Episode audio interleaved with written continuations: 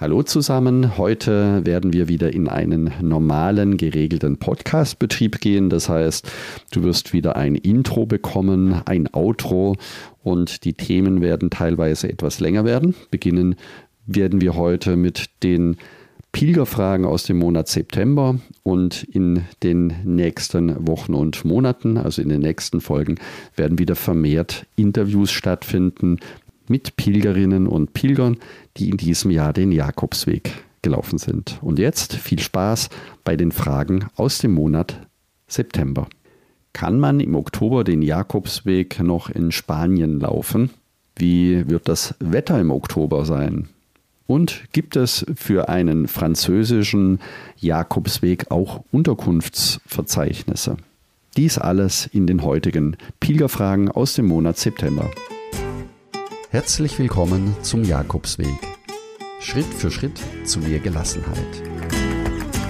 Mein Name ist Peter Kirchmann und ich helfe Pilgern und denen, die es werden wollen, dabei, ihren Jakobsweg vorzubereiten und ihren eigenen Lebensweg zu gehen. Und jetzt viel Spaß bei dieser Folge.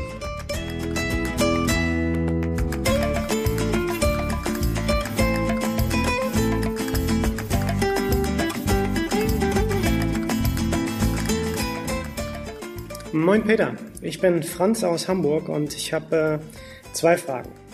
Ich komme ursprünglich eher so aus dem Ultraleichtwanderbereich, habe also einen Rucksack mit einem Gepäck von weniger als 2,9 Kilogramm Grundausstattung.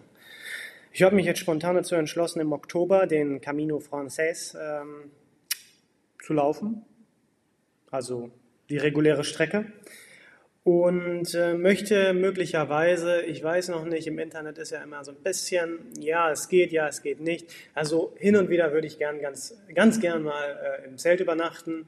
Da komme ich her, da kenne ich mich aus. Äh, es ist allerdings natürlich notwendig, auch immer mal wieder in einer Sammelunterkunft äh, zu übernachten, um dort vielleicht ein bisschen die Wäsche zu waschen, zu kochen etc. Jetzt ist meine Frage an dich, wie denkst du, ist die Notwendigkeit gegeben, extra Bekleidung dafür mitzunehmen? Brauche ich einen Schlafanzug? Was tragen die Leute in so einer Sammelunterkunft? Haben die Flipflops an? Laufen die barfuß? Ich probiere halt möglichst viel Gewicht einzusparen.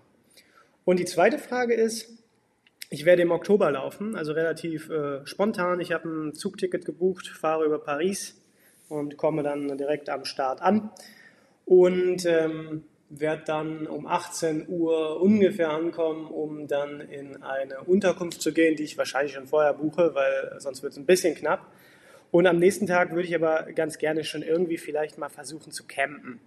Denkst du, das ist im Oktober kein Problem oder ist das eher ein bisschen herausfordernd? Ich danke dir für all deine tollen Informationen. Ich verschlinge gerade deinen Blog und deinen Podcast, um mich darauf vorzubereiten und äh, finde deine Arbeit super. So, Sprachnachricht sehr lang geworden. Trotzdem, danke. Ja, herzlichen Dank, lieber Franz, für deine Sprachnachricht. Ich würde mal beginnen mit der Frage, was tragen die Pilger eigentlich in der Herberge? In der Herberge geht es sehr leger zu und so wie du selber auch sagst, äh, wenn du minimalistisch veranlagt bist, was das Equipment anbelangt, dann wirst du vielleicht eine Jogginghose haben, die du außerhalb des Wanderns trägst oder vielleicht auch während dem Wandern trägst. Das geht in der Herberge.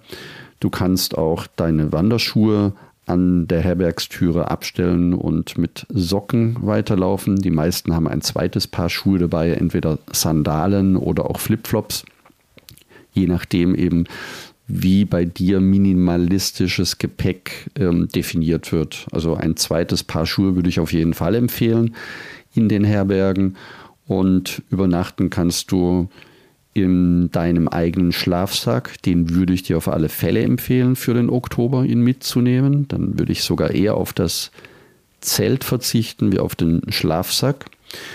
Wenn du zelten möchtest im Oktober, offiziell ist es in Spanien nicht erlaubt zu zelten, aber es gibt überall die Möglichkeit, ähm, in den kleinen Dörfern oder bei den Bauern, bei den Landwirten zu fragen, ob du übernachten kannst. Auch einige Herbergen bieten an, in deren Gärten oder im Freien zu übernachten, wenn jemand mit dem Zelt unbedingt dort übernachten möchte. Das geht also.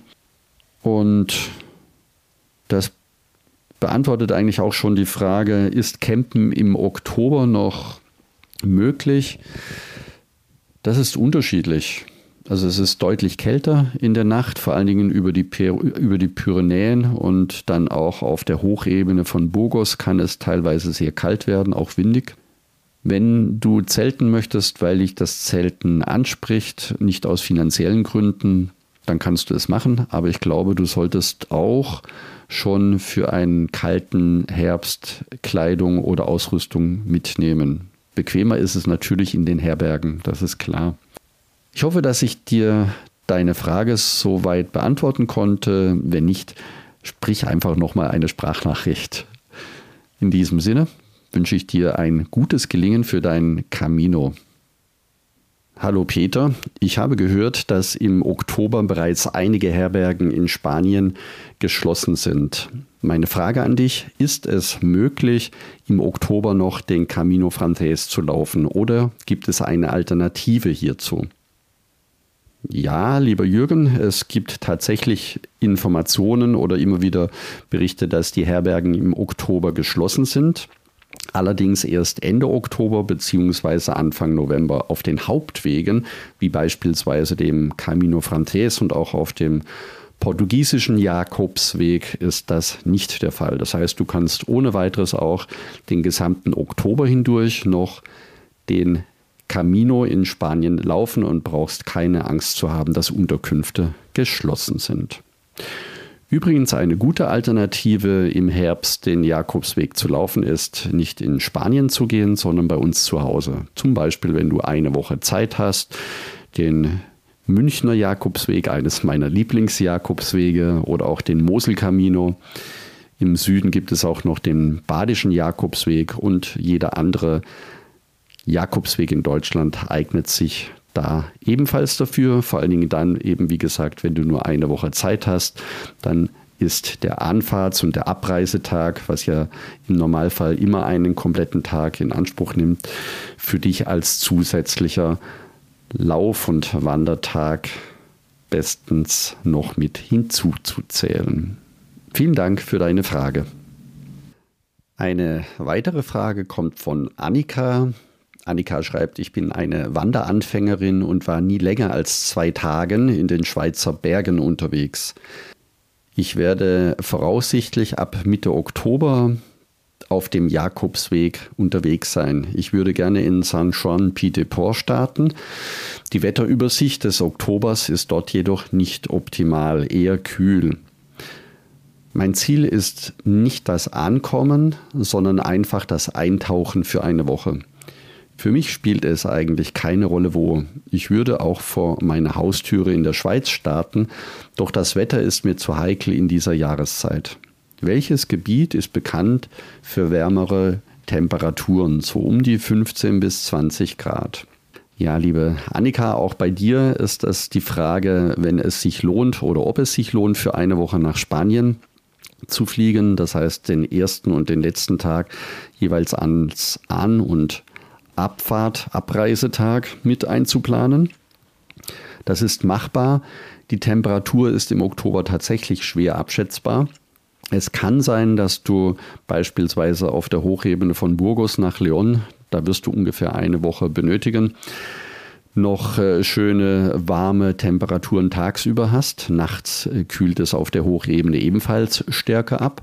Wenn dir die Temperatur extrem wichtig ist, dann bleibt eigentlich nur noch die Via de la Plata übrig im Süden. Allerdings ist da die Infrastruktur nicht so gut ausgebaut, dass du quasi täglich genügend an genügend Orten oder Dörfer einkommst. Also halte ich das für das Eintauchen in den Jakobsweg nicht als die ideale Variante. Der Camino Portugues kann im Oktober noch sehr schön sein, aber auch hier gilt, die Atlantikküste kann sehr stürmisch und sehr regnerisch und auch mit kälteren Temperaturen sein. Wenn du also Mitte Oktober laufen möchtest und das Wetter für dich wichtig ist, dann würde ich dir sogar empfehlen, warme Kleidung mitzunehmen, dass das Wetter dir nicht so viel ausmacht. Denn Sonnenschein kann es in Spanien schon geben, allerdings nicht immer mit garantierten 15 bis 20 Grad. Jetzt weiß ich nicht, ob ich dir dadurch weiterhelfen konnte. Ich glaube, dass die beste Empfehlung, die ich dir geben kann, dass das Wetter nicht unbedingt so eine starke Rolle spielt, wenn du eine Woche unterwegs bist, kannst du dich auch an kühlere Tage gewöhnen und natürlich sogar im Extremfall an Tage mit Regen und mit guter Kleidung macht das tatsächlich nichts aus. Und du wirst dadurch natürlich auch eine Menge über dich selber lernen können. Vor allen Dingen kannst du stolz sein, wenn du im Herbst auch bei widrigen Wetterbedingungen den Jakobsweg läufst. Manchmal ist das eine große Bereicherung. In diesem Sinne wünsche ich dir alles Gute für dein Camino, Annika. Die nächste Frage kommt von Robert. Hallo Peter, erst einmal große Bewunderung für dein Engagement und vielen lieben Dank hierfür. Es ist unglaublich, wie viel Informationen du uns Pilgern kostenfrei zur Verfügung stellst. Meine Frage an dich, warum machst du das alles kostenlos? Ja, lieber Robert, warum ich das tue, hat vielleicht einen einfachen Grund. Der Jakobsweg hat mich vom ersten Tag an, als ich ihn das erste Mal gelaufen bin, wie gesagt 1993, für die, die schon öfters zugehört haben, hat mich der Jakobsweg völlig fasziniert und ich habe so vieles auf meinem Weg erleben dürfen und auf den weiteren Jakobswegen, dass ich gerne das, was ich selbst erlebt habe, auch weitergeben möchte, damit andere ebenfalls vom Jakobsweg, ja, vielleicht vom Jakobsweg begeistert werden oder sich vielleicht trauen, den Weg, den Camino zu gehen. Und nach diesem ersten Jakobsweg habe ich den Camino sozusagen in mein Leben geholt, damit die Erlebnisse auch in meinem Alltag für mich lebendig bleiben. Das ist vor allen Dingen dann, ich bin beruflich sehr stark eingespannt und eines der Dinge, die mir wirklich Kraft geben, ist der Camino. Nicht nur der Camino, sondern auch die Ruhe und die Gelassenheit, die ich auf dem Weg gelernt habe, auch in meinen Alltag mitnehmen zu können. Und auch das Krafttanken in der Natur, das Krafttanken, wenn ich unterwegs bin, bis hin zu den Spaziergängen am Wochenende oder wenn ich mal gut drauf bin, vom Geschäft nach Hause zu laufen. Das sind knapp zwölf Kilometer. Und das tut mir unglaublich gut und putzt den Kopf wieder frei, sodass ich wieder mit frischer, neuer Energie weitermachen kann. Und da ich das für mich so hautnah erlebe, gebe ich das auch gerne weiter. Und es ist nicht nur so, dass ich es gerne weitergebe, sondern ich bekomme auch viel zurück. Zum Beispiel jetzt gerade durch dich, durch deine E-Mail. Darüber freue ich mich sehr.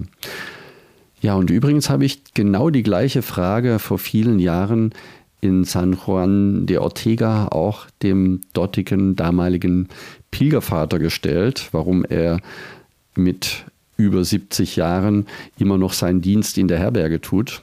Er hat mir daraufhin geantwortet, dass es zwei Möglichkeiten gibt, den Jakobsweg zu gehen. Die erste, den Weg zu gehen und die zweite, denen, die den Weg gehen wollen, zu helfen, dass sie ihn gehen können.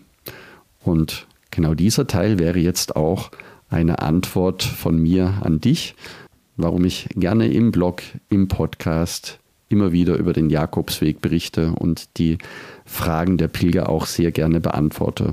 Ja, und das Pilgertagebuch, das ja im Moment in der Entstehung ist, wird vielleicht dann auch das erste Produkt sein, das es auf der Webseite dann für dich gibt. Die nächste Frage kommt von Svenja. Hallo Peter, ich werde Anfang Oktober von Bordeaux nach Santiago pilgern. Ich finde allerdings kaum Listen mit Unterkünften für die Via Toronensis. Hast du eine Ahnung, wo ich so etwas finden könnte? Für eine Antwort wäre ich dir sehr dankbar. Liebe Grüße, Svenja. Ja, liebe Svenja, es ist tatsächlich so, dass es für diesen Weg kaum Unterkunftsverzeichnisse gibt. Im deutschsprachigen Raum ist mir keine bekannt. Es gibt eine französische Seite, allerdings etwas älter, die du eventuell nutzen kannst. Ich werde sie unten in den Show Notes verlinken, wo die Möglichkeit besteht, auf die einzelnen Orte mit Unterkünften, mit einigen wenigen Unterkünften zuzugreifen. Schau dir die mal an. Ich kann den Namen leider nicht aussprechen, deswegen unten in den Show Notes. Ja, und vielleicht gibt es ja unter den Podcast-Hörerinnen und Hörer jemand, der diesen Weg schon gepilgert ist in diesem Jahr oder vielleicht auch im letzten Jahr. Also Frage an alle, die jetzt zuhören, wenn du von Bordeaux nach Santiago gepilgert bist, wäre es klasse, wenn du uns einen Tipp geben könntest für die Unterkünfte entlang der Via Turonensis. Schreib mir gerne eine E-Mail an peter.jakobsweg-lebensweg.de oder sende mir einfach eine Sprachnachricht. Das geht ebenfalls. Am besten unten in den Shownotes auf Sende eine Sprachnachricht an Peter. Und nun die letzte Pilgerfrage, die mich erreicht hat für den Monat September.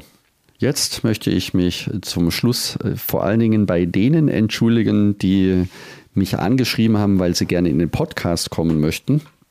Ich habe eine Weile gebraucht, bis ich alles vorbereitet habe, um diesen Prozess einigermaßen zu automatisieren. Das ist jetzt erledigt. Das heißt, ab sofort, wenn du mir eine Sprachnachricht sendest und in den Podcast kommen möchtest als Interviewgast, freue ich mich sehr. Auch diejenigen, die sich bereits vor einigen Wochen oder Monaten gemeldet haben, werde ich nochmal per E-Mail anschreiben. Dann bekommt ihr einen Link zugesendet und ihr könnt euch einen Termin raussuchen für ein Interview, das wir dann gemeinsam führen werden. Also, ich freue mich sehr über jeden, der jetzt im Herbst in der etwas kälteren und dunkleren Jahreszeit über seinen Camino berichten möchte und damit die Sonne in unsere Herzen zaubert. Gehe dazu am besten unten in die Show Notes und sende mir eine Sprachnachricht.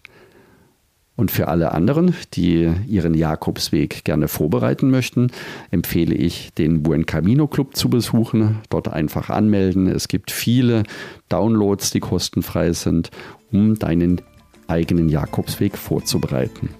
Wie gesagt, am besten auf buencaminoclub.de gehen und dich dort direkt eintragen.